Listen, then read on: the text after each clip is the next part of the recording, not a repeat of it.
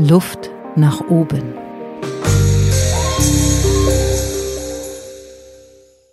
Im Januar 2020 ist die erste Folge von Luft nach oben online gegangen und der Untertitel lautet Ein Ventilator bei Windstille, Inspiration für Zeiten von Veränderung. Was für eine Veränderung da auf uns alle zurollt, das haben wir damals noch nicht kommen sehen.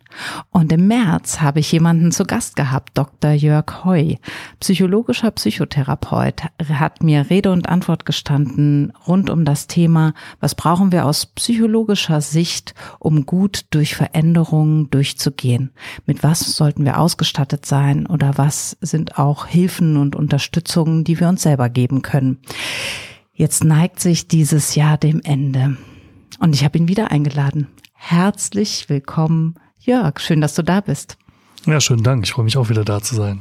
Ich habe eben gesagt, ich glaube, ich muss mal das Thema Veränderung auf die Couch schicken und äh, zum Therapeuten bringen. Und gut, dass du da bist. Wir sind heute mal bei dir in der Therapiesitzung, würde ich sagen. Ja, herzlich willkommen. ja, wir wollen mal den Zug anhalten. Ich würde gerne mal mit dir insofern zurückschauen, als dass wir uns fragen können, wir rasen in einer unglaublichen Geschwindigkeit durch einen ganz großen Veränderungsprozess. Und lass uns doch mal die Zeit nehmen und du hast selber dieses Bild mir mal gesagt, mal auf dem Bahnhof aussteigen und einen Moment stehen bleiben und mal zu gucken, was ist eigentlich um uns herum passiert, wie sieht hier die Landschaft aus und ja, einen, einen kleinen eine Standortbeschreibung machen, mal zu gucken, wie, was ist uns passiert, wie ist die Reise bisher gewesen und wo sind wir im Moment gelandet. Das kann man natürlich jetzt für diese Situation machen oder auch allgemein immer mal wieder. Wenn man den, das eigene Leben so als Zug erlebt, in dem man reist, dann irgendwo mal auf der Strecke anzuhalten. Ob an einem Bahnhof oder in der freien Natur. Einfach mal stoppen, vielleicht aussteigen und sich mal orientieren. Was ist um mich herum? Was ist der Weg? Wo möchte ich hin? Sich diese Fragen zu stellen und das anzuschauen. Und dazu können wir heute einiges vielleicht besprechen. Wunderbar. Ich würde gern einsteigen mit der Frage, was hat uns eigentlich überrascht und vielleicht auch positiv überrascht im letzten Jahr? Also ich habe auf jeden Fall eine Sache im Kopf. Fällt dir auch was ein? Gibt es was, was dich überrascht hat? Die Frage, die sich mir eher stellt, ist, was hat mich dieses Jahr nicht überrascht? bis, bis Anfang des Jahres dachte ich, dass ich so einigermaßen im Leben ankomme und zu großen Teilen weiß, was so passieren wird. Und das, was dieses Jahr passiert ist, hätte ich niemals erwartet. Da bist du in guter Gesellschaft. Das geht, glaube ich, der ganzen Weltbevölkerung so, dass wir uns schwer gewundert haben, was mit unserer Welt passiert ist, was mit unserem Leben passiert ist. Also bis in die kleinste Zelle reicht dieses Weltgeschehen. Und ähm, es gab aber viele tolle Sachen, die auch in dieser ja schrecklichen Zeit entstanden sind, die neu sind, die gut sind, die funktionieren. Also ich kann zum Beispiel von mir berichten, ich gebe ja Präsenztraining und auch Bühnenperformance und auch Auftrittscoaching und all das, was ich nie gedacht habe, dass das funktioniert, funktioniert online. Wahnsinn. Es muss sein und es geht und es ist erstaunlich. Und läuft besser als gedacht. Hm? besser als gedacht, ja. Tatsächlich, also natürlich ist die Digitalisierung auch angeschoben, auch was mein Geschäft angeht. Ich weiß nicht, ob Psychotherapie sich digitalisiert hat. Auch Psychotherapie hat sich digitalisiert oder musste sich digitalisieren. Das heißt, es sind äh, Möglichkeiten für Online-Therapie schnell geschaffen worden in den meisten Praxen. Ähm, ich denke aber immer noch, dass es nicht ersetzen kann, sich persönlich zu begegnen. Ja, es bleibt etwas auf der Strecke. Nicht alles funktioniert online. Ähm, es kommen neue Sachen online hinzu, aber eben es, es bleibt eine Lücke. Und vielleicht ist es auch eine erste Eintrittsfrage, durch die wir mal ähm, ja die Brille aufsetzen. Was ist aktuell in Bezug auf unsere Verbindung miteinander los? Also wie bewerten wir und wie erleben wir das? Ähm, was macht diese Pandemie aus psychologischer Sicht gerade mit uns? Ähm, was kannst du berichten aus deiner Warte, was das Thema Zugehörigkeit, Teams, ähm, Verbindungen zwischen Menschen angeht. Also ich habe den großen, das große Gefühl, dass beim allen Machen, bei allem schnell sein, schnelle Lösungen schaffen, Therapie geht online, Präsenztraining geht online, Teammeetingen, Teammeetings gehen online. Vieles funktioniert, aber es bleibt was auf der Strecke. Und das ist, ja, was ist das eigentlich genau, was da auf der Strecke bleibt? Wie würdest du das betiteln? Was auf jeden Fall auf der Strecke bleibt, ist der persönliche Kontakt, die Nähe. Die ähm, Möglichkeit, ähm, sich auch mal in den Arm zu nehmen. Wir machen ja schon eine soziale Distanzierung kollektiv durch, sind ja gehalten, uns möglichst auf Abstand zu bewegen voneinander, ne, uns nicht zu nahe zu kommen, was äh, bewirken soll, dass das Infektionsgeschehen nicht allzu dramatisch äh, seinen Verlauf nimmt, was auch sehr gut ist. Psychologisch gesehen geht es aber schon ähm, durchaus damit einher, dass auch negative Gefühle entstehen und ähm, vielleicht sogar jetzt über Umwege dann psychische Störungen wie zum Beispiel Depressionen oder Angststörungen zunehmen. Und erste Studien dieser Art sind auch schon gelaufen und äh, es zeigt sich auch, dass psychische Erkrankungen durch diese neuen Phänomene in ihrer Entstehungshäufigkeit gestiegen sind. Kannst du dazu mehr erzählen? Wie also der Mensch braucht natürlich persönliche Nähe, braucht Verbindung, braucht den persönlichen Kontakt. Was passiert genau, wenn wir jetzt, ich denke ans Homeoffice, ich bin so äh, bei den Unternehmen, die ja nun ihre Teams führen. Ähm, was passiert in dieser Vereinzelung? Wie kann ich mir das aus psychologischer Sicht vorstellen? Das wird sehr unterschiedlich sein was passiert, je nachdem, ähm, wie die Lebensverhältnisse der Menschen sind, die in diesem Team arbeiten. Ist es jetzt ähm, eine junge Mutter, die ähm, zu Hause ihr Kind versorgen muss, die ihre Aufgaben im Team erledigen muss und ganz en passant auch noch äh, den gesamten Unterricht zu Hause gestalten muss? Diese junge Frau hat andere Voraussetzungen oder Gegebenheiten zu bewältigen als ähm, jetzt jemand, der beispielsweise mit einer Partnerin allein in einem Haus wohnt. Beide im mittleren Alter, keine Kinder im Haus und äh, beide gute Büroausstattungen. Mhm. und die Möglichkeit, sich auch aus dem Weg zu gehen und dennoch ein bisschen in Kontakt zu sein. Und das wiederum wird sich total unterscheiden von der Situation, ich lebe alleine, bin Single. und ich denke gerade, wenn man jetzt so im Single-Dasein unterwegs ist, ähm, ist das keine besonders schöne und erquickliche Zeit. Das heißt, die Lebensumstände sind logischerweise ausschlaggebend für mh, mm, die Tatsache, wie gut ich durch diese Zeit komme, psychologisch. Aber ich kann mir auch vorstellen, reagieren alle Menschen ja nicht gleich auf das, was passiert. Der eine erlebt es als große Krise, der andere sagt, du, das hat viele gute Sachen. Ich habe jetzt auch schon von Menschen gehört, die gesagt haben, der ganze soziale Druck hört mal auf. Ich muss auch nicht auf so viele Partys, nicht so viele Geburtstage. Das hat was Entschleunigendes, hat man Genau, oft, ne? was, mhm. genau, Fokus auf das Wesentliche. Ähm, wie ist es aus deiner Sicht, dass wir ähm, das Thema ja, in welchen Unterschiedlichkeiten nehmen die Menschen das wahr? Also wir wollten uns ja fragen, was uns überrascht hat. Und überrascht hat mich, dass ich am Anfang mit mehr Angstreaktionen gerechnet habe, dass ähm, man Angst hat, selber zu erkranken. Das habe ich äh, wenig äh, gesehen. Mhm. Ähm, war eher so die Sorge vertreten, ich habe Angst davor, meine äh, nahen Angehörigen anzustecken oder in Schwierigkeiten zu bringen. Das ist aber unterschiedlich. Es gibt natürlich auch Menschen, die schon Vorerkrankungen hatten, die von Anfang an dann auch Ängste hatten, sich anzustecken. Ne, die wirtschaftlichen Sorgen und Nöte sind halt in unterschiedlichen ähm, Situationen, in denen wir sind, ganz äh, verschieden dann auch. Also die Selbstständigen, die haben wahrscheinlich gerade zu Beginn andere Sorgen gehabt als Festangestellte. Und Festangestellte je nach Branche werden auch unterschiedliche Sorgen gehabt haben. Ich denke, jemand, der festangestellt ist im Verkaufsbereich, der wird dieses Jahr viele Sorgen gehabt haben und wahrscheinlich von Kurzarbeit betroffen gewesen sein. In Branchen, die weiterhin gut gelaufen sind oder sogar vielleicht expandiert haben, wird man diese Ängste dann in der Form nicht gehabt haben. Das heißt, jeder von uns ist gemeinschaftlich in einer großen Veränderung, die historische Dimensionen hat, unterwegs und gleichzeitig auch wiederum für sich und deswegen können wir nicht alles über einen Kamm scheren. Das ist so meine persönliche Auffassung. Mhm. Was ich auch denke, ist, ähm, wenn wir mal so gucken, was haben wir Menschen für Grundbedürfnisse, und da hänge ich einem Modell eines ganz tollen Therapieforschers, dem Klaus Grave, nach, ähm, der sagt, wir haben vier Grundbedürfnisse.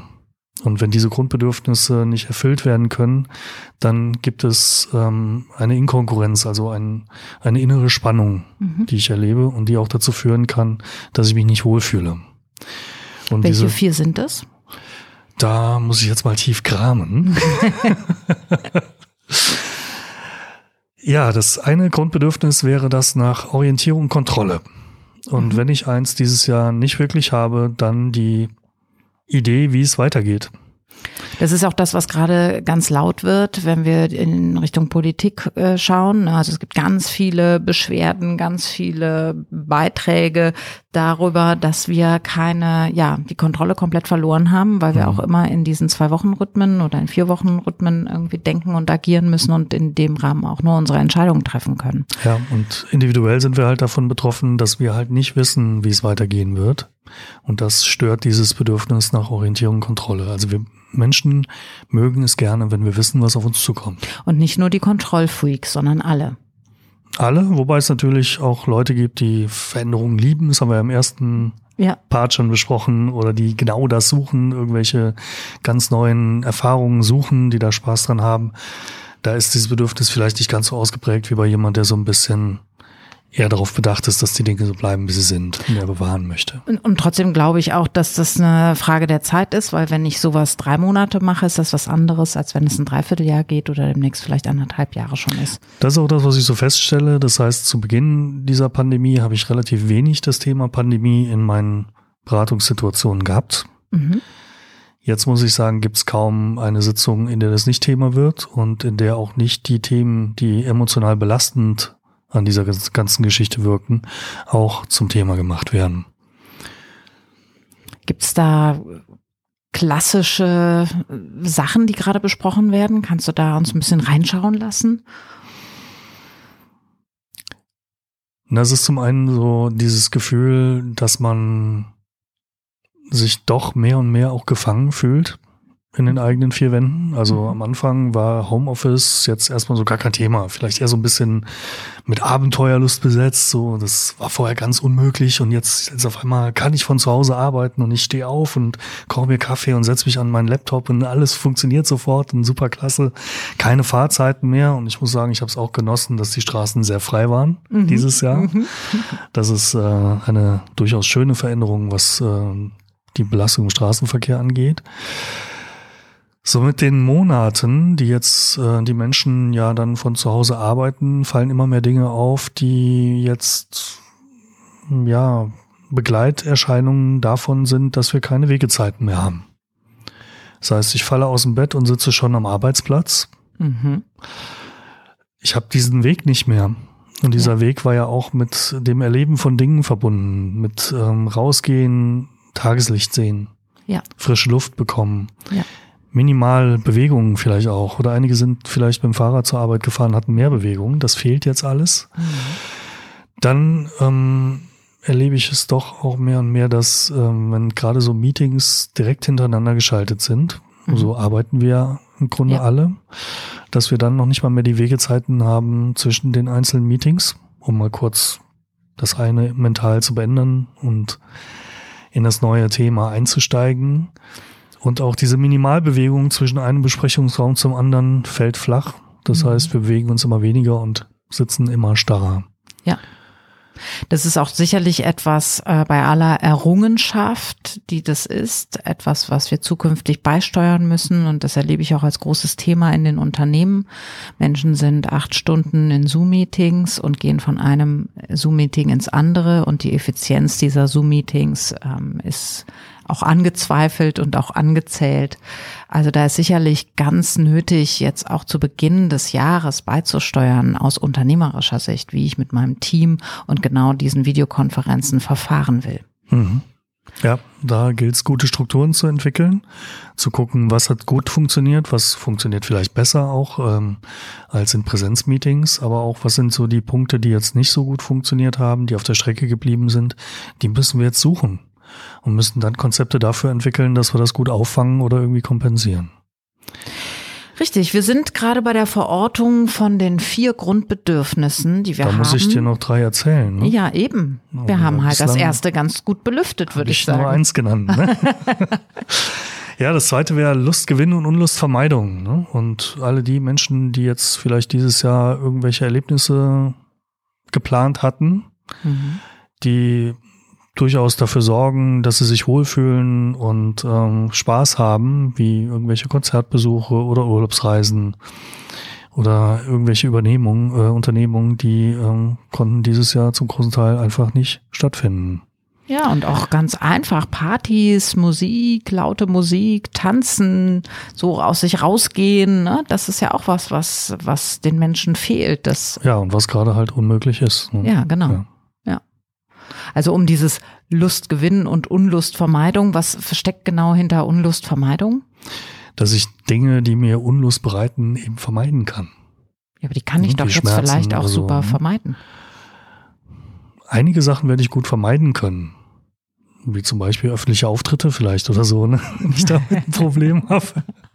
Oder in der Öffentlichkeit singen ist Ja, auch da nicht mehr muss drin. ich jetzt alles online machen. Ja, ähm, da würde ich sagen, ist hauptsächlich das Lustgewinnprinzip ähm, gestört, gestört. Ne? Mhm. und nicht so sehr die Unlustvermeidung. Also man kann schon sich, glaube ich, jetzt relativ gut zurückziehen Mhm. und verstecken, wobei dieses Verstecken zurückziehen natürlich auf Dauer auch eher zu so einer Isolation führt. Und wenn ein Psychotherapeut davon Wind bekommt, dass sich jemand sozial zurückzieht, zumindest ein Verhaltenstherapeut, wird dann liebevoll versuchen, darauf hinzuwirken, sich wieder mehr nach außen zu orientieren. Und das ist natürlich jetzt gerade ein riesiges äh, Problem. Das heißt, viele Ansätze, die wir fahren, damit man aus einem depressiven Gefühl wieder rauskommen kann, sind derzeit nur eingeschränkt oder gar nicht möglich. Da würde ich gerne zu einem späteren Zeitpunkt auch nochmal drauf eingehen, denn ähm, das ist auch etwas, was im Homeoffice unter dem Radar läuft. Also welche Frühwarnsysteme habe ich da eigentlich aus unternehmerischer Sicht? Wie bekomme ich mit, ob mein Team gut aufgestellt ist? Wie geht es denen? Wie geht es denen Mhm. wirklich auch? Sind die ähm, psychisch gesund? Äh, wie ist das Wohlbefinden?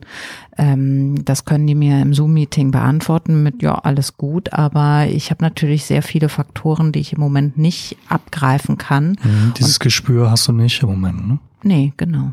Ja, das kann man nicht so gut ausmachen, glaube ich. Und ähm, das liegt viel auch daran, dass wir on oder off sind. Wir sind on im Meeting mit allen oder wir sind off und ähm, an unserem Schreibtisch und wir bekommen nicht so viel voneinander mit. Und da würde ich gerne nachher vielleicht nochmal dich fragen, ob du da Tipps hast, auch für Geschäftsführer, für ähm, Führungskräfte, wie sie da mh, ja dran sein können. Ja, können wir gerne machen. Super. Okay, das dritte. Das dritte wäre Bindung. Nähe und Bindung. Ja, Und ich Ja. glaube, das erklärt sich gerade von selber, ja, dass wir da ein Problem haben. ja. Da haben wir ein ganz gehöriges Problem aktuell. Mhm. Hm. Gibt auch viele Leute, die das Umarmen einfach vermissen. Ne? Das kann man mal drei Monate nicht machen, aber es ist jetzt wirklich auch so, dass das ja passiert da auch körperlich was, wenn wir wenn wir diese Nähe nicht herstellen können. Ich würde sagen, ja. Also ähm, das fehlt auf jeden Fall. Berührung, sich nahe kommen. Wir ähm, haben ja durch die Entfernung auch die Möglichkeit, so die Nähe zu einer Person zu regulieren. Also ich habe ja meinen, meinen persönlichen Abstand, den ich einnehme, damit ich mich wohlfühle. Und das unterschiedlich bei verschiedenen Personen. Also es gibt Personen, die ich nah an mich ranlasse, die in meinen Intimbereich reinkommen. Das wäre so der Bereich von, was weiß ich, 30 bis 50 Zentimetern um mich herum. Da kommen die engsten Freunde rein, zu denen ich natürlich dann auch körperlichen Kontakt suche. Und dann habe ich so ein bisschen näheren Bereich von so einem Meter ungefähr, in dem man sich ganz gut unterhalten kann, wenn man sie jetzt auch nicht ganz so gut kennt.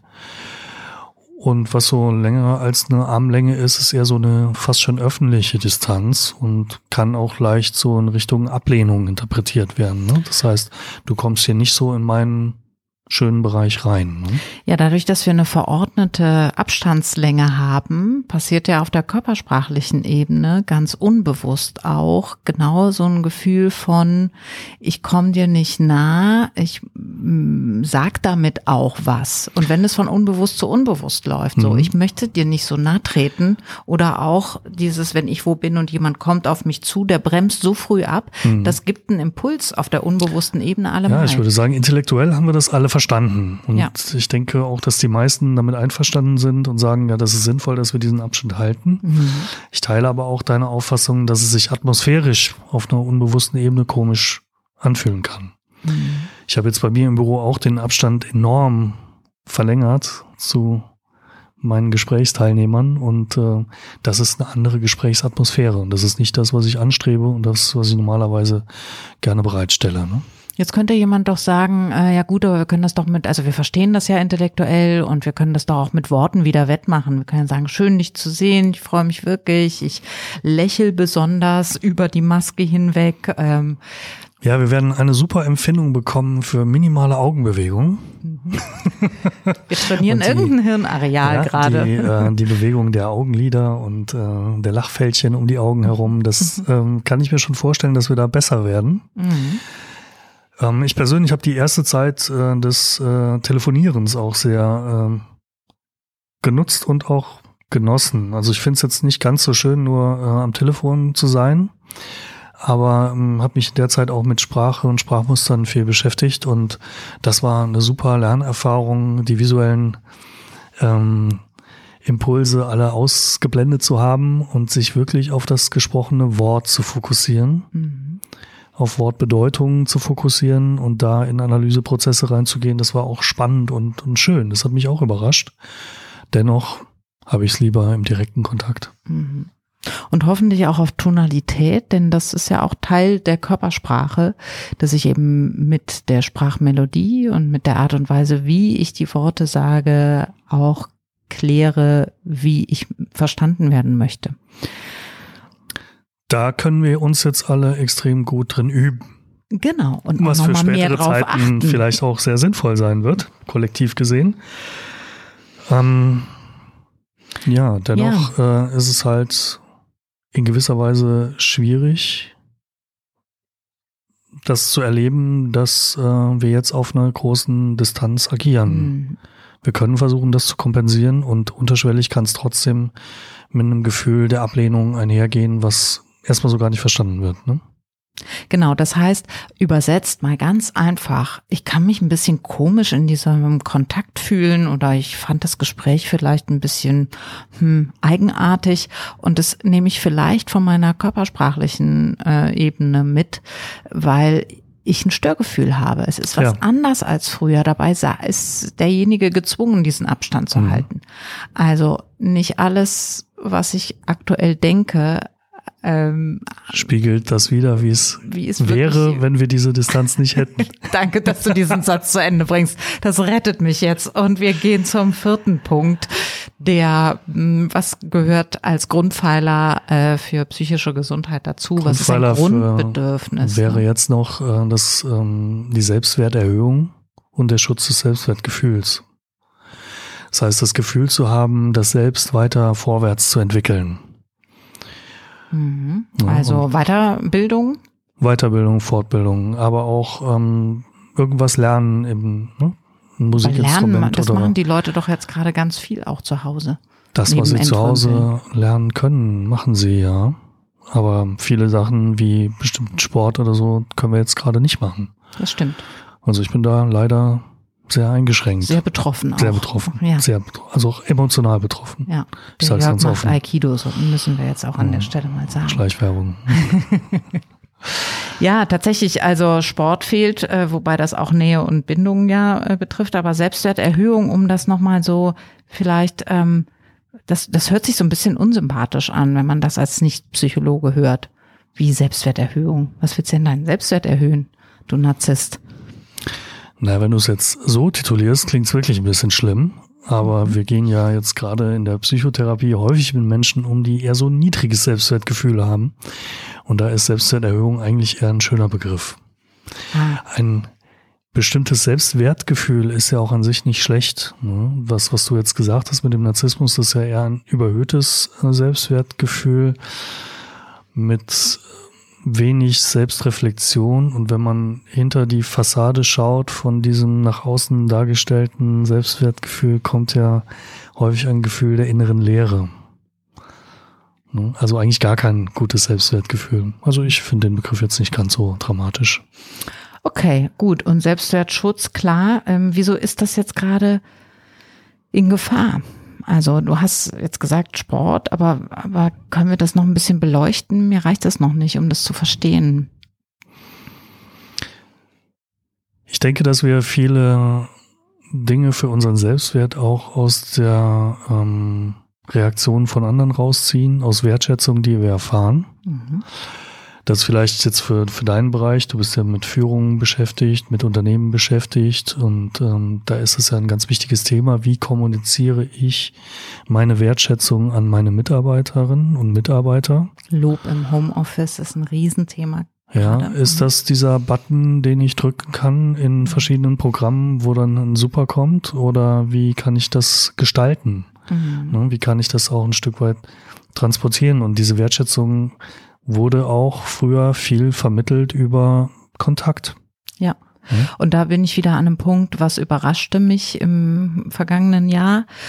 Mich überraschte sehr, dass es nicht sofort neben der Arbeitsorganisation und neuen Strukturen auch gleichzeitig darum ging, wie bleiben wir in Kontakt äh, jenseits der virtuellen Kaffeepause. Also wie bleiben wir ein Team? Wie stärken wir ein Wir-Gefühl? Und wie bleibe ich auch verbunden in dem Glauben, mit gemeinsam etwas zu schaffen? Ja. Das ist nämlich sehr viel später überhaupt erst losgegangen und ist mhm. äh, auch immer noch bei nicht allen losgegangen. Also ich da jetzt viel beizusteuern. Mhm. Also wie bleibe ich Teil des Teams? Wie entwickeln wir gemeinsam Ideen? Wenn man weiterdenkt, wie sehe ich mich weiter als Teil dieser Unternehmung? Ja. Also genau. die Identifikation mit dem Unternehmen, Richtig. wie wird die gestaltet? Ja. Wenn wir jetzt das mal extrem denken und sagen, wir sind alle nur noch zu Hause, ja. äh, gibt es dann noch so eine Identifikation mit diesem Unternehmen oder ist das etwas, was sich über die Zeit verlieren wird? Ja, also ja. Äh, um es in einfachen Worten auch nochmal zu sagen, also habe ich, jetzt guckst du mich so an, es war nicht kompliziert, aber äh, ich wollte einfach so einen profanen Satz sagen wie, ja, wenn ich ja sowieso nur zu Hause sitze, dann ist ja auch wurscht, für wen ich meine Arbeitsleistung hier aus dem Homeoffice abrufe. Radikal gesprochen, ja, ne? Ja, und damit das nicht passiert, was muss das Unternehmen dafür tun? Das sind Dinge, ähm, da könnte man sich wirklich mal gut Gedanken machen. Es hat ja auch was mit Wertschätzung zu tun, wenn man zum Beispiel in einem tollen Unternehmen arbeitet.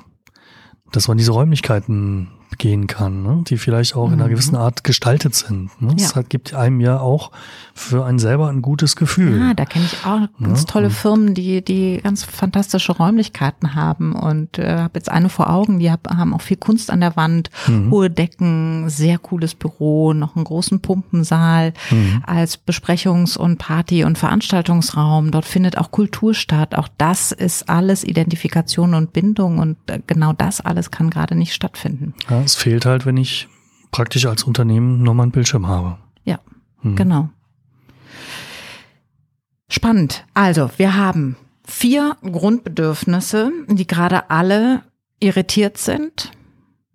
Und können wir sagen, das ist bei allen Menschen gleich, Jörg? Jetzt wirst du sagen, nein, nein, das ist nicht bei allen Menschen gleich. Und genau darauf will ich jetzt hinaus. Erzähl mir doch mal bitte, wie, ähm, wie das funktioniert, dass die Menschen das so unterschiedlich wahrnehmen. Ich frage, um auch äh, Faktoren ausmachen zu können für Führungskräfte und für Unternehmer, ähm, was passiert eigentlich in der Unterschiedlichkeit der Reaktion auf diese Homeoffice-Situation? So, das ist mein, meine Brille, die ich aufhabe. Aber für dich als Psychologe, was würdest du sagen? Woher kommt die Unterschiedlichkeit in der Wahrnehmung? Ist das genetisch? Ist das erlernt? Oder beides? Von allem etwas. Gut, die nächste Frage. Nein. Ich würde gerne das ähm, einfach mal vielleicht am Beispiel von dem Bedürfnis nach Bindung auffächern und nach Nähe. Weil das ja jetzt eine Sache ist, wenn wir jetzt praktisch alle auseinandergehen und auch äh, unabhängig voneinander arbeiten, hat das auf uns eine Wirkung. Auf unser Bedürfnis nach, ja, Zugehörigkeit, nach Nähe. Ne? Mhm. Und wenn man so ein bisschen in die Entwicklung dieser Forschungsrichtung der Bindungsforschung schaut, sieht man, dass da relativ lange gar nicht so viel passiert ist, obwohl es so bedeutungsvoll ist. Mhm. Und dann doch irgendwann mal angefangen wurde, sich näher mit dem Thema zu beschäftigen. Also ein Herr Bowlby war da sehr federführend. Welches Jahrzehnt ungefähr? Das ähm, werden so die 50er Jahre gewesen sein. Ne? Mhm. Äh, eine Schülerin von ihm, Amy Ainsworth, die hat in den 70er Jahren schöne Experimente gemacht zu äh, Bindungsstilen, die sie aus Beobachtungen von kleinen Kindern abgeleitet hat. Also sie hat Kinder im Alter zwischen 11 und 20 Monaten untersucht mhm. in so einer experimentellen Situation. Das heißt, sie waren mit ihrer Mutter und einer weiteren Person in einem Raum und die Mutter hat dann den Raum für ein paar Minuten verlassen und Amy Ainsworth hat geschaut, wie reagieren jetzt die Kinder auf diese Trennungssituation mhm. und hat festgestellt, dass sie alle weinen. Unterschiedlich reagiert haben.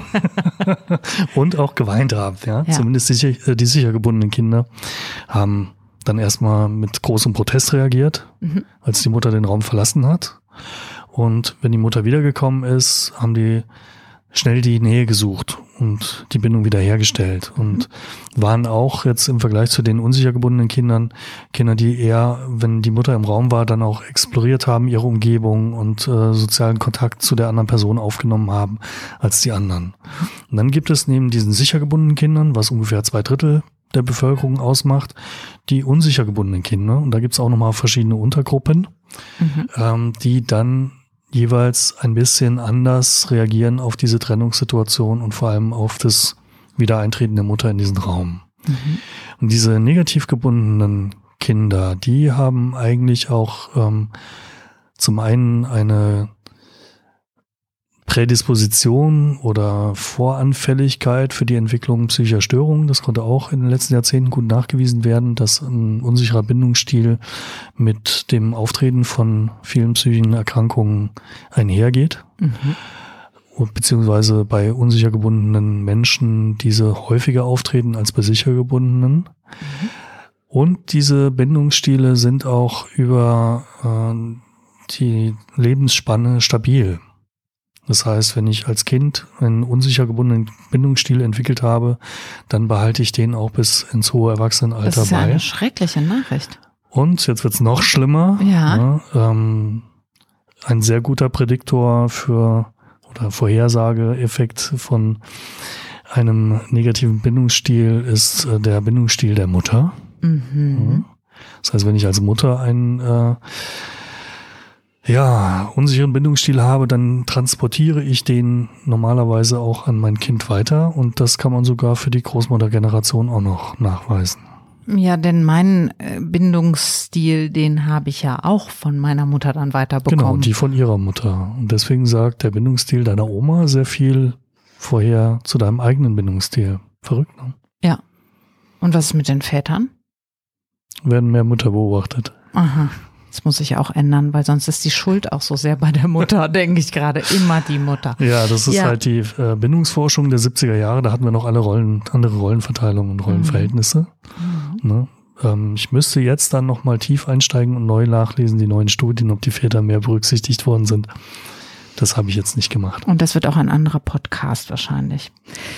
Sehr spannend. Also zwei Drittel sicher gebunden, ein Drittel unsicher gebunden. Ähm, das kommt also durch ein ja erlerntes Verhalten dann und ist vielleicht auch genetisch angelegt, weil es genetisch ja, weitergegeben wahrscheinlich ist. Wahrscheinlich gibt es da beide Effekte. Ne? Wahrscheinlich, ja. oder wir wissen das jetzt nicht genau, ist auch nicht wichtig. Wichtig ist, dass das kaum veränderbar ist. Und da bin ich ja auf den Plan gerufen mit dem Veränderungspodcast und äh, bin da sehr irritiert. Warum können wir das nicht verändern? Ähm, ja, kaum veränderbar klingt jetzt sehr negativ. Also ich habe ja gesagt, es bleibt stabil über die Lebensspanne. Mhm. Und da haben wir jetzt keine konkreten Schritte unternommen, um an diesem Bindungsstil was zu verändern. Ich halte sehr viel von dem Thema Psychotherapie, was nicht verwunderlich ist, weil ich Psychotherapeut bin und das mit Leidenschaft. Und denke schon, dass wir ähm, auch diese Dinge nochmal neu lernen können oder äh, umlernen können. Also zumindest für uns selber ein besseres Gefühl dafür entwickeln können, warum ich jetzt mit so viel Schmerz reagiere, wenn da eine Konfliktsituation ist oder eine Trennungssituation. Und dass ich auch für mich Strategien entwickeln kann, wie ich mit diesen äh, negativen Emotionen dann doch gut umgehen kann. Das kann man schon lernen. Mhm. Bezog sich jetzt eher darauf, dass ich jetzt ähm, das nicht weiter betrachte und mhm. äh, ein Leben führe, wo das keine Rolle spielt. Ne? Mhm, okay. Wenn ich jetzt äh, in die Homeoffice-Situation gehe, es gibt ja da etwas, mh, hm, ich bin zwar gebunden an Zeiten des Unternehmens, ich habe Meetings und da muss ich dann auch erscheinen, aber ich habe eine gewisse Strukturlosigkeit vielleicht auch, weil der Tag an Struktur verliert. Ich gehe nicht mehr zum Sport, bestimmte Treffen finden nicht statt und ähm, dadurch wird alles etwas gleichförmig. Und jetzt stelle ich mir vor, zwei Drittel dieser Menschen, die gerade im Homeoffice sitzen, sind sicher gebunden und kriegen das erstmal ganz okay alles hin. Und dann gibt es da dieses Drittel. Und ich wollte ja eben fragen, wie kann ich als Führungskraft da vielleicht auch einen Anker setzen oder auf welchen Faktor kann ich achten? Wie hole ich Leute aus so einem Homeoffice Melancholie-Dings äh, raus oder mhm. ich kann jetzt nicht ständig über Zoom fragen, hör mal, wie geht's dir? Und jetzt mal ehrlich, also das kann vielleicht die ein oder andere Führungskraft tatsächlich mit einem Mitarbeiter oder mhm. Mitarbeiterin. Im schlimmsten Fall ist es grenzüberschreitend, weil es nicht passt, ne, in die genau. Beziehung. Mhm. Ja, jetzt hast du drei Themen angeboten mhm. in einer Frage. Das Thema Struktur, Verlust von Struktur, das sollten wir auf jeden Fall auch nochmal aufgreifen. Mhm. Bleiben erstmal nochmal bei der Bindung, wenn du einverstanden bist. Mhm. Und bei der Frage, was kann ich als Führungskraft machen? Ähm, da wäre erstmal wichtig zu sehen, wenn ich ein Team habe, dann habe ich unterschiedliche Menschen mhm. in diesem Team mit unterschiedlichen Bedürfnissituationen und einem unterschiedlichen Erfüllungsgrad dieser Bedürfnissituationen und eventuell keine Ahnung, wer jetzt gerade wie wo steht. Mhm. So, das heißt, ich muss irgendwie versuchen zu gucken, dass ich mit dieser Unterschiedlichkeit klarkomme. Und das erste wäre erstmal zu erkennen, dass es sehr wahrscheinlich so sein wird. Das mhm. heißt, eine Maßnahme für alle wird wahrscheinlich nicht alle erreichen. Nee, und ich weiß ja, ja auch noch gar nicht, wenn ich, bevor ich eine Maßnahme mache, muss ich ja auch überhaupt erstmal wissen, was ist los bei den Leuten. Genau. Dann ähm, ist es so, dass die Leute wahrscheinlich unterschiedlich darauf reagieren, unterschiedlich vielleicht auch ans Unternehmen gebunden sind. Was wir nicht vergessen dürften in der ganzen Situation ist, dass wir einen Großteil unseres sozialen Lebens auch an unseren Arbeitsplätzen haben. Das wird eigentlich so zum richtigen Kernthema immer erst dann, wenn wir uns damit beschäftigen, in den Ruhestand zu wechseln. Mhm.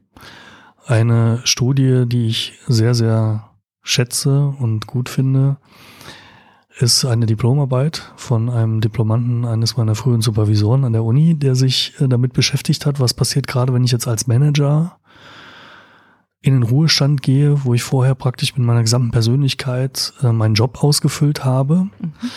und es gar keine so richtige Trennung gab zwischen meiner beruflichen Rolle und meiner privaten Rolle und jetzt auf einmal diese berufliche Rolle, die ganze Verantwortung, die Bedeutung und sowas wegbricht und dann was bleibt von meiner persönlichen meiner Situation, Persönlichkeit, Persönlichkeit überhaupt, noch überhaupt übrig mhm. und sich damit auseinandergesetzt. Und äh, das Konzept hat er Empty Desk genannt. Ne? Also wir haben, kennen mhm. ja dieses Empty Nest mhm. äh, von der, wenn die, wenn die Kinder das Haus verlassen, wenn Manager ihren Schreibtisch in der Firma räumen, kommen sie an einen leeren Schreibtisch zu Hause, Papa und Porters, und haben dann einen Empty Desk. Ja. Und dieser Diplomant war, als er das geschrieben hat, 60 Jahre und vorher Manager bei einer Luxemburger Bank.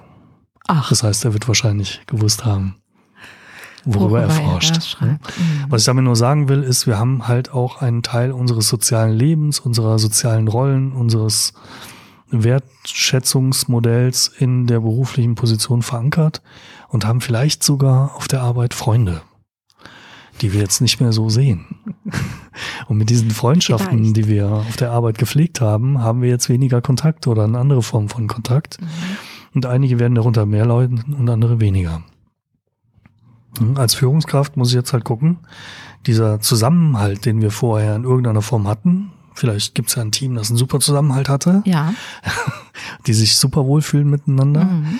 Ähm, wir erleben dies jetzt, diese Nähe nicht mehr zu erleben oder diese gemeinsamen Dinge nicht mehr zu erleben. Ne?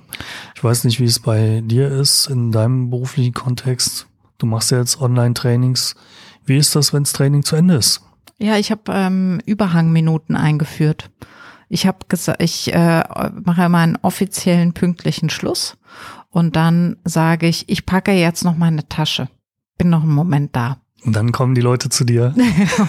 Der ein oder andere redet noch und äh, manchmal ist es aber auch einfach zu Ende, was völlig in Ordnung ist. Aber ich gehe als Letzte aus dem Raum. Und wenn ich äh, im Tandem oder mit mehreren Leuten arbeite, in einem größeren Projekt, dann habe ich das auch jetzt eingeführt, dass wir für uns noch eine kurze Nachbesprechungszeit haben.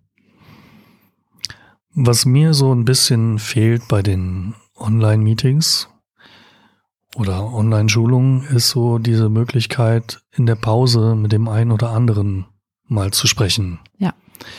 Was mir fehlt, ist ähm, der Augenkontakt zwischen einer Person. Also wir gucken alle bemüht in die Kamera, um den Eindruck zu erwecken, dass wir uns anschauen. Mhm. Also ich versuche das zumindest. Mhm.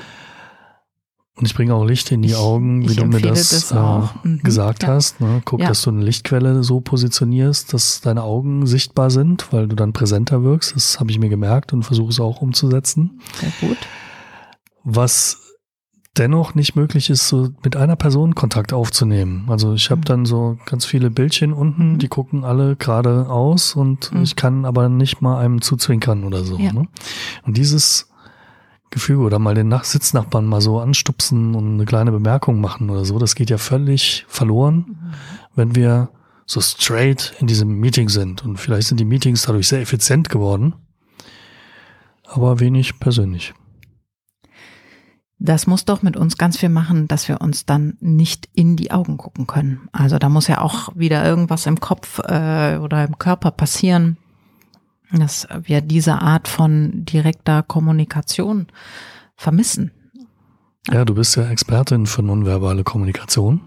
Deswegen sage ich ja, wenn wir was senden wollen, müssen wir in die Kamera gucken. Das ist für, für viele ein eigenartiges Gefühl, aber dieses eigenartige Gefühl wird wirklich kleiner. Das hat einen Trainingseffekt. So, ich kann in diese Kamera gucken. Mhm. Das ist ein kaltes technisches Gerät, ja, aber der andere hat wenigstens für einen Moment das Gefühl, wirklich angesprochen zu sein. Und Mhm. das funktioniert.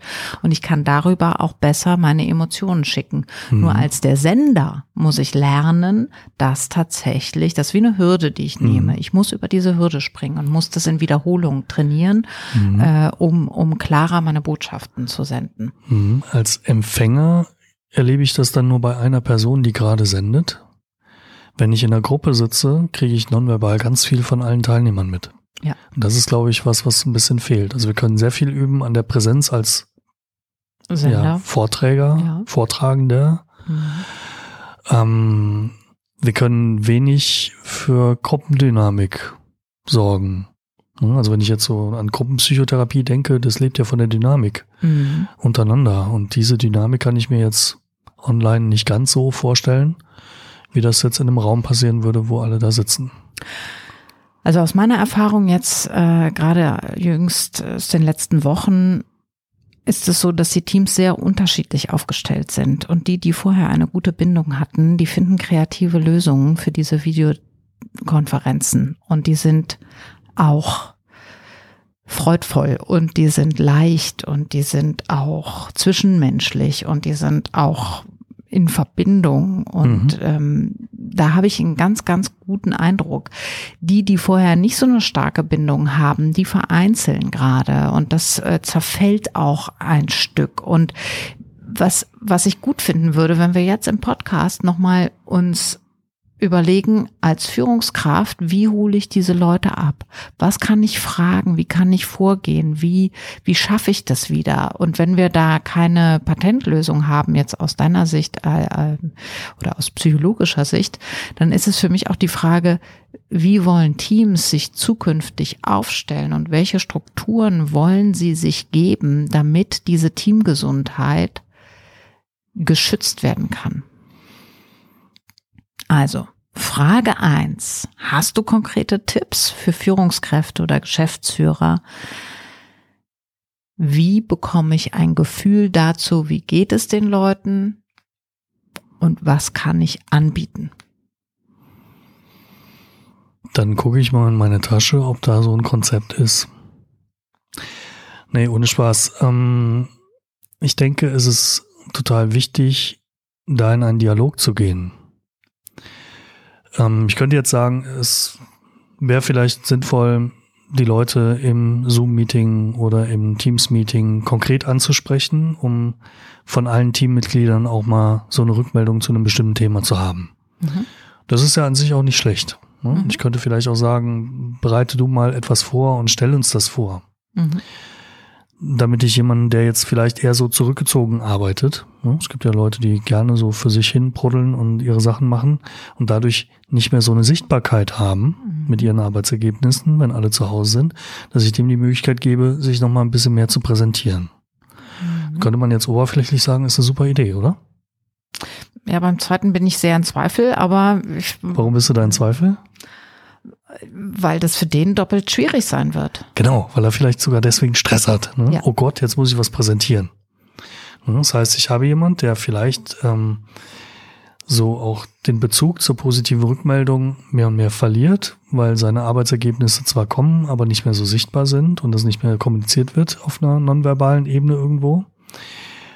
Und ich stresse ihn noch zusätzlich vielleicht Ne? Nicht jeder wird so sein, aber vielleicht, wenn ich Ihnen bitte, da was zu präsentieren, das ist nicht jedermanns Sache. Mhm. Ja, das heißt, äh, so eine Lösung für alle Situationen anzubieten, wirst du bei mir nicht finden. Nee, und es ist ja auch so, dass die Unternehmen und die Teams sehr, sehr unterschiedlich sind. Klein, groß. Ähm, genau. Ne, mhm. Die haben eine andere Historie. Alle ähm, das sind alles Individuen, die da sitzen. Jede Unternehmung funktioniert anders, jede mhm. Führungskraft funktioniert anders. Letztendlich ist es das, was ich mich frage, wie wollen Unternehmen zukünftig das sichern? Dazu gibt es nämlich keinen Masterplan. Bislang nicht. Bislang nicht. Und das Einzige, was möglich wäre, wäre, dass man sich einfach dem Thema annimmt mhm. und hingeht und schaut. Ja, also Masterplan habe ich jetzt gesagt, bislang nicht. Bin ich auch fest davon überzeugt, wird es für alle Unternehmen nicht geben.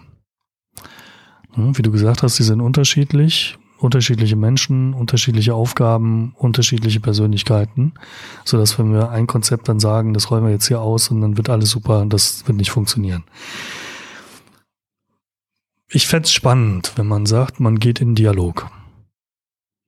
Also als Geschäftsführer mit den Mitarbeitenden in Dialog zu gehen oder auch die Mitarbeitenden erstmal untereinander, vielleicht mit jemand, äh, der diesen Dialog moderieren kann, ne, um einfach mal tatsächlich ähnlich wie wir es jetzt machen, vielleicht zu sagen, wir halten mal den Zug an, steigen aus und schauen, wo sind wir jetzt eigentlich genau? Mhm. Was ist bislang gut gelaufen, auch in dieser Veränderung? Was wollen wir vielleicht sogar beibehalten? Ich kann mir vorstellen, dass nicht alle wieder zu dem fünf Tage die Woche, acht Stunden, zehn Stunden am Arbeitsplatz verweilen zurückkommen möchten und haben hier eine gute Chance in einem kollektiven Experiment gehabt, zu sehen, dass es dennoch funktioniert. Ja. Sodass vielleicht Mut da ist, Veränderungen auch nach der Veränderung zu wagen oder beizubehalten und zu schauen, was war jetzt super, wer fühlt sich jetzt hier wie wohl und wo sind vielleicht Punkte, wo Dinge auf der Strecke geblieben sind, die wir gar nicht bemerkt haben, dass sie auf der Strecke geblieben sind, weil wir mit unserem Aufrechterhalten des Alltagsgeschäft beschäftigt waren. Das heißt, tatsächlich zu sagen, wir machen mal einen Stopp, wir gehen in den Dialog, der strukturiert ist, wo wir genau die Dinge mal betrachten, um dann für das jeweilige Team die Idee zu entwickeln, was brauchen sie, was läuft gut, was muss kompensiert werden, was muss vielleicht ergänzt werden. Das wäre so eine Vorstellung. Fertiges Konzept? Nein. Jörg, ich finde, das ist eine super Zusammenfassung ähm, dessen, was was ich auch denke, was als nächstes ansteht und wo ich mir seit Ausbruch der Pandemie Gedanken drüber mache, ähm, wie können wir die Teams und die Menschen durch diese Zeiten gut begleiten. Und mir bleibt etwas wie eine Abschlussfrage, ein Ausblick an der Stelle oder haben wir noch Sachen offen? Wir hatten vorhin mal was, wo du gesagt hast, da müssen wir gleich nochmal drauf zurückkommen. Da ging es um die Strukturlosigkeit des Alltags. Ja, da können wir nochmal drauf zurückkommen. Es wäre, du hast mich ja gefragt, was kann ich als äh, Vorgesetzter vielleicht auch tun, mhm. um ein Gefühl dafür zu bekommen. Wir haben ja doch die Möglichkeit, vielleicht ähm, individuell uns mal zu sehen als mhm. Führungskraft mit meinen Kollegen. Ne, vielleicht so weit zu gehen, zu sagen, ich besuche den ein oder anderen mal zu einem Waldspaziergang auf Distanz. Ja. in dem dann diese ein bisschen persönlicheren Themen doch nochmal zum Tragen kommen, so dass wir unsere äh, Beziehungen nicht komplett nur versachlichen. Die Gefahr besteht, denke ich mal schon. Ne? Mhm. Vielleicht auch die Kolleginnen und Kollegen sich mal treffen mit Abstand mhm. und unter Einhaltung der Sicherheitsbestimmungen, um auch diesen persönlichen Kontakt nicht komplett zu verlieren. Ne? Mal eine Pause zusammen zu verbringen, Gut, das Wetter lädt jetzt nicht mehr so sehr dazu ein, aber wir hatten ja andere Phasen, wo es besser war draußen, wo man es gut hätte tun können. Um dann auch zu schauen, fühle ich da vielleicht auch bei jemandem, dass dem es nicht so gut geht und kann es dann in so einer Situation ganz gut ansprechen.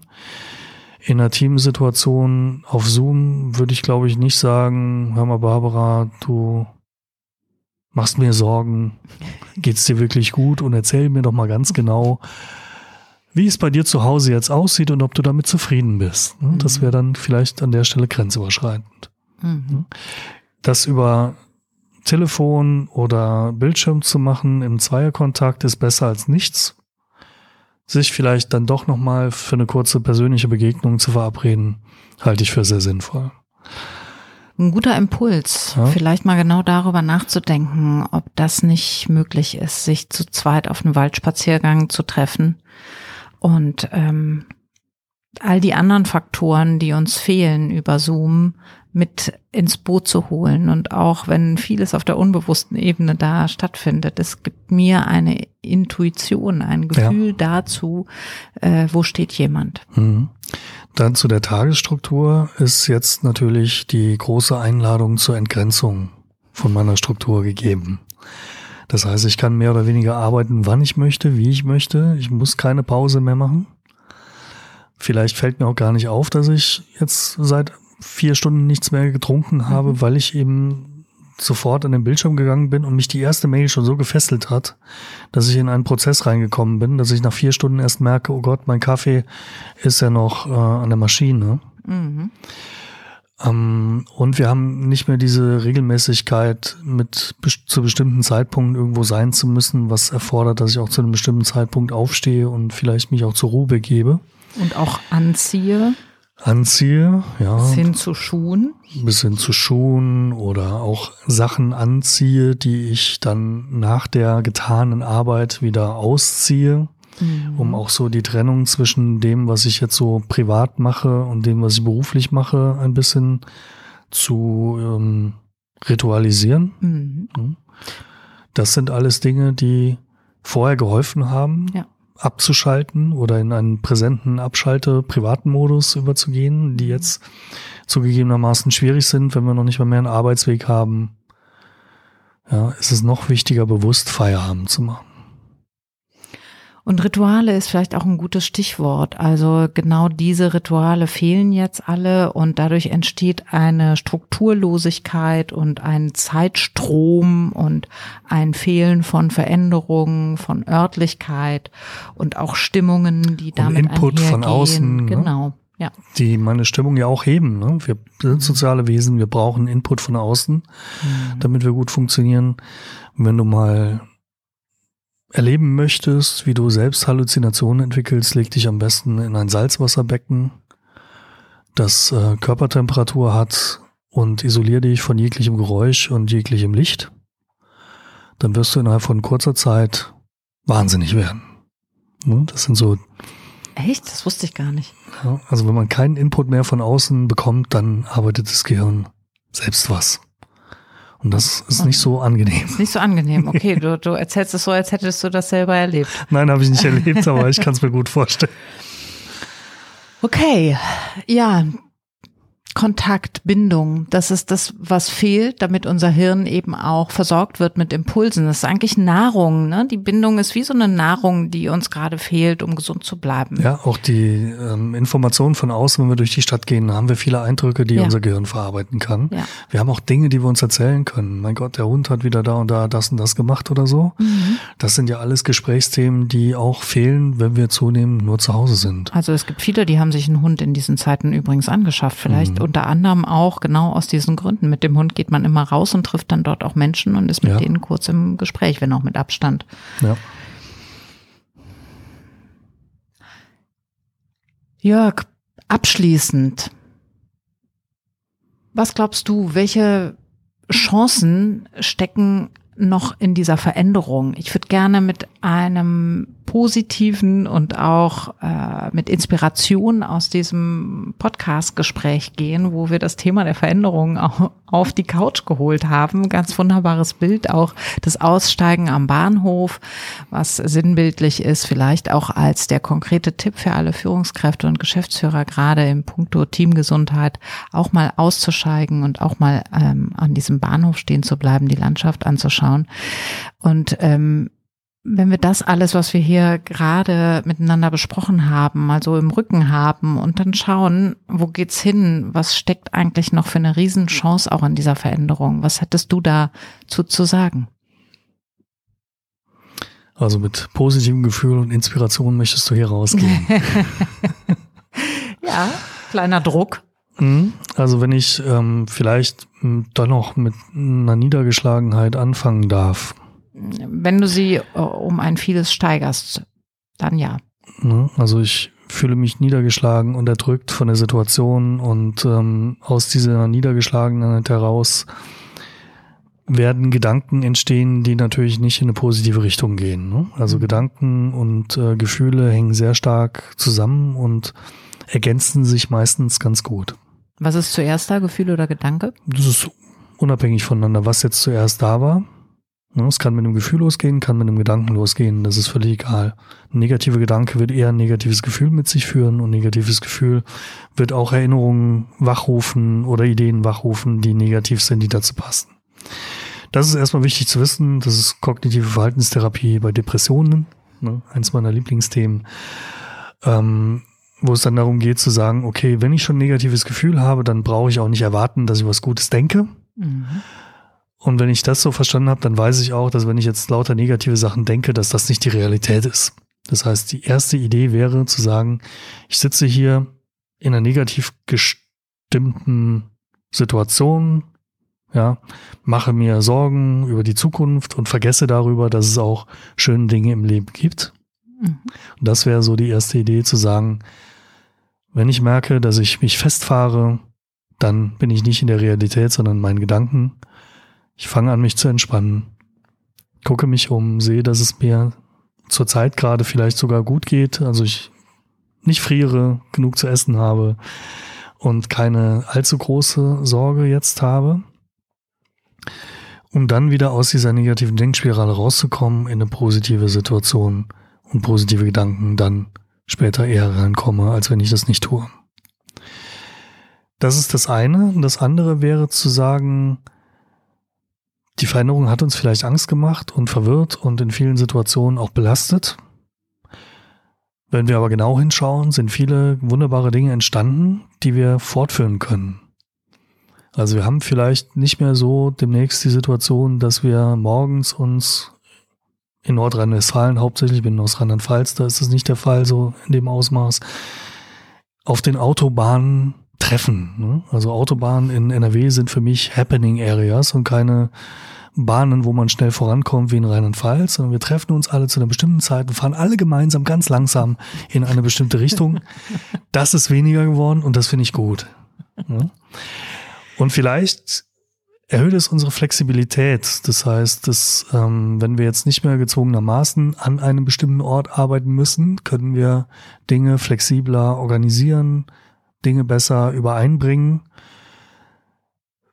Gebe zu, das ist jetzt mit dem Homeschooling und diesen ganzen Zusatzfaktoren, äh, die wir jetzt hier haben, nicht ganz so direkt ersichtlich, dass das mhm.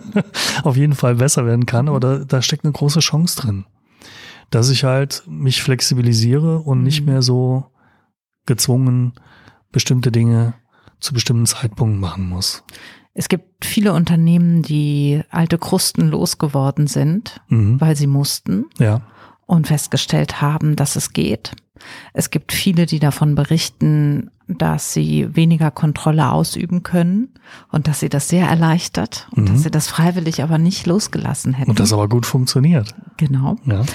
Und ähm, es gibt ganz viele Sachen, die auch mich begeistern. Also ich komme jetzt nochmal zu sowas Einfachem wie äh, die Renaissance des Spaziergangs. Also mhm. sich zum Spazierengehen zu verabreden, ist meine größte Mode geworden und habe ich immer gerne gemacht. Gibt aber jetzt ganz viel ähm, ja, äh, Zuspruch dafür und äh, ganz viele Leute, die bereit sind, sich zum Spazierengehen zu treffen.